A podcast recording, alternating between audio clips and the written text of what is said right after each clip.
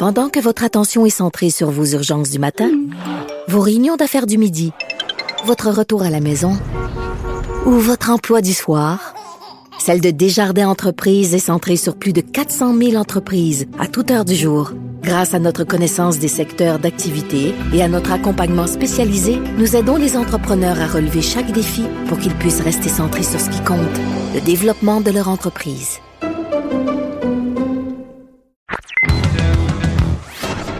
Connaît tous les dessous de la politique. L'économie, la santé, le transport. Antoine Robitaille. Là-haut sur la colline. Cube Radio. Bonjour et bienvenue à La-haut sur la colline, édition du 18 septembre. Ici Jean-François Gibault en remplacement d'Antoine Robitaille qui est sur le terrain pour nous ramener tous les échos de la campagne électorale fédérale. Alors aujourd'hui, euh, à l'émission, deux entrevues qu'Antoine a menées avec des candidats euh, aux élections. Euh, L'environnementaliste Stephen Guilbeault, devenu candidat libéral dans Laurier-Sainte-Marie. Et parmi les gens qui lui feront la lutte, il y a Nima Machouf, qui est candidate du NPD. Alors, deux entrevues à écouter de notre ami Antoine. Mais d'abord, justement, on s'en va sur le terrain rejoindre Antoine qui est à Montréal.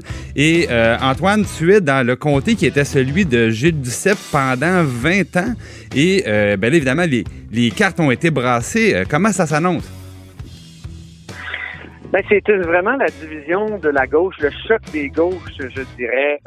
Euh, donc, Stephen Guilbeault, Nima Machouf, euh, un candidat du Bloc québécois qui est un peu moins connu, un auteur, c'est M. Dufresne.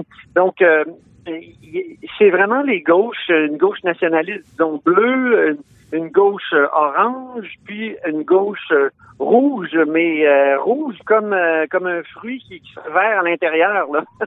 oui, oui. Steven Guilbeault ben, puis... qui se présente là. Donc, et, et, et ça joue dur, je dirais, parce que hier, j'ai interviewé Madame Machouf, Nima Machouf, qui, elle, m'a raconté qu'elle avait carrément essayé de, de convaincre M. Guilbeault de ne pas se présenter en politique les deux se connaissaient.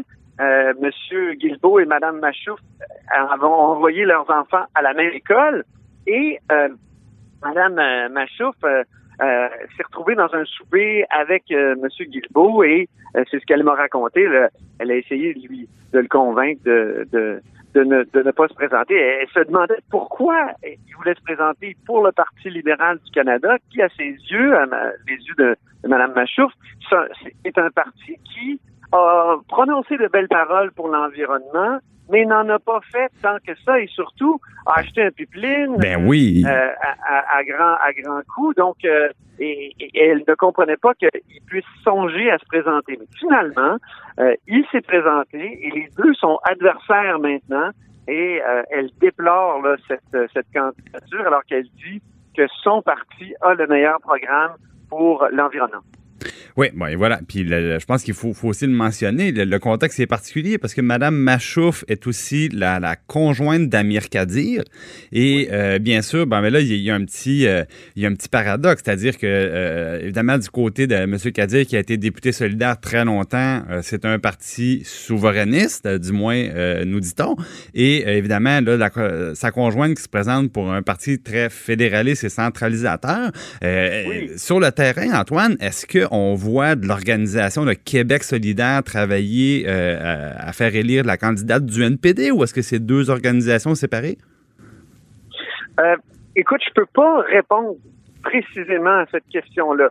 Ce à quoi je peux répondre, c'est que Mme Machouf, elle, elle se dit non souverainiste. Ça n'a jamais été son combat. Elle, c'est très clair. Débat, débat avec, euh, avec Amir Kadir là-dessus.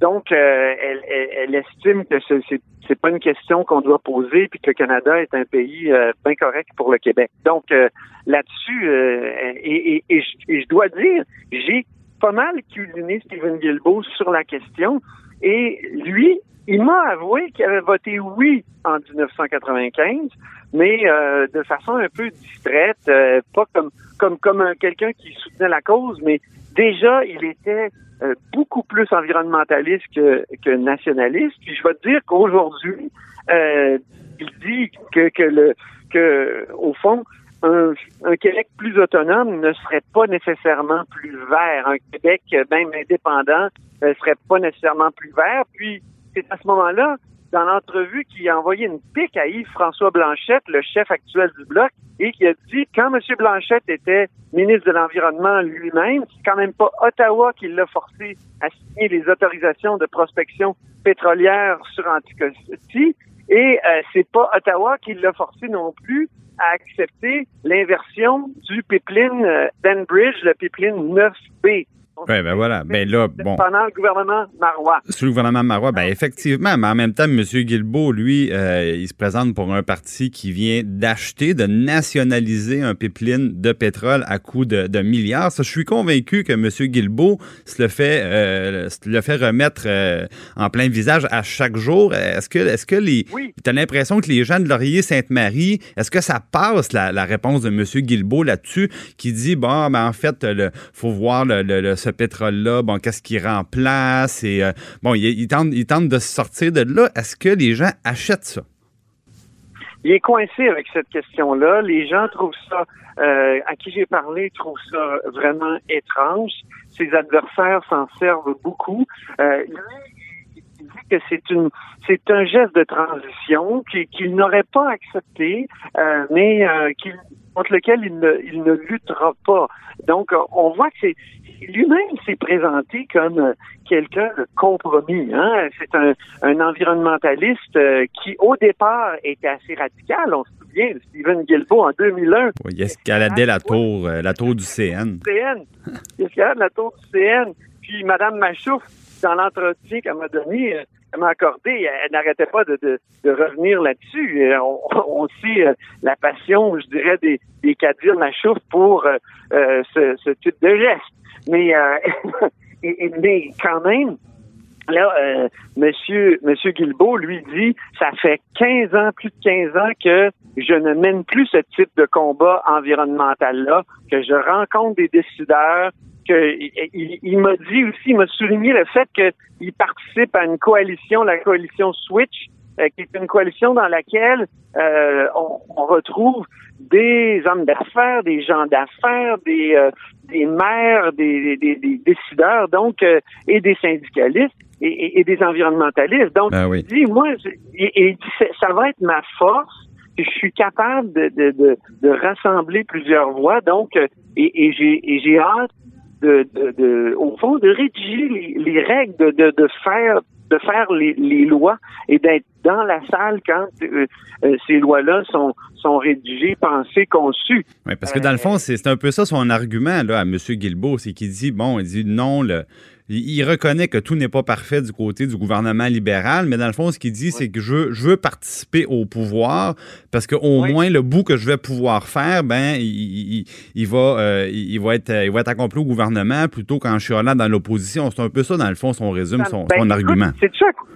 Ça me fait penser aux souverainistes, au fond. T'en as qui disent, et, depuis, je veux dire, le congrès de 1974 au Parti québécois, il y en a qui disent il faut euh, promettre un référendum, un bon gouvernement, puis on passera à la souveraineté euh, quand on pourra. Donc, c'est des réalistes.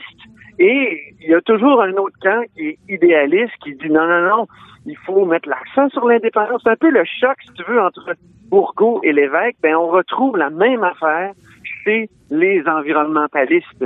Alors, euh, Stephen Guilbeault dit, ben, trouvez-moi un autre gouvernement qui en a fait autant pour l'environnement que le gouvernement Trudeau. Puis là, il, contraste avec les ben conservateurs. Madame Machouf a dit, ben voyons donc, pas, il faut pas se comparer au pire, il faut se comparer au meilleur. Puis le Parti libéral a, cédé, a, été beaucoup trop, euh, euh, je dirais réaliste, c'est pas le mot qu'elle emploie, mais il, a beaucoup trop fait de compromis avec la question environnementale et il faut euh, il faut donc euh, élire, selon elle, un, un, un, autre euh, parti au pouvoir, évidemment le NPD. Mais ça, ben oui.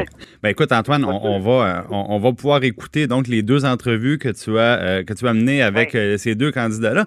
moi, je voulais, avant de te laisser, Antoine, un peu parler de ce qui se passe ici à Québec. Parle-moi de Moi, je m'ennuie de ma colline, moi, là. Ben oui, mais c'est ça, je voulais en parler un petit peu, là, parce que ça continue. Nous autres, ça a commencé hier, mais là, à matin, bon, c'est encore la nomination d'un nouveau chef de l'UPAC, euh, qui est un peu le, le, gros sujet ici, là, sur la colline à Québec.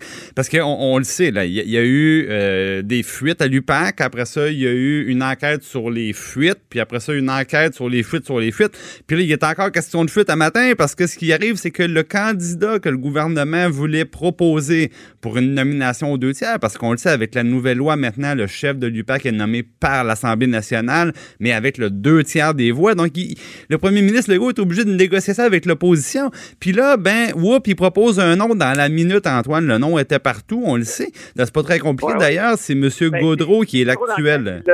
Hein? Ben oui, c'est ça.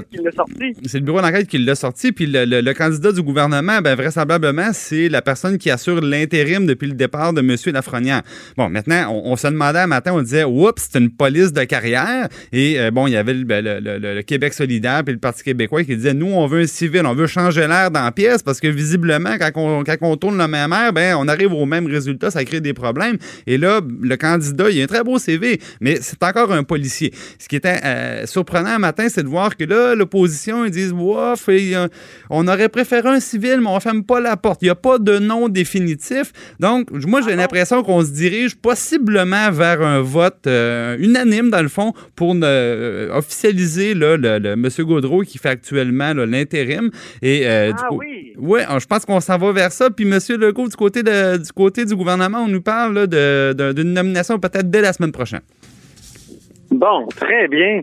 Alors, euh, là aussi, il semble y avoir un peu de choc entre l'idéalisme et le réalisme. Oui, ben là, c'est parce que le, une fois que le nom est sorti. Euh, oui. Ben, imagine-toi, Antoine, une fois que le nom est dans les, est dans les médias, s'il fallait que le, le, ta candidature soit bloquée, euh, disons que ça, ça, met ça met M. Gaudreau dans une drôle d'opposition. Puis je pense que tout le monde est un ben peu conscient aussi que des candidatures civiles, ben, on, on dirait qu'ils n'en ont pas eu ce processus-là, par contre, ça, prouve qu'il va être qu'il n'est pas étanche.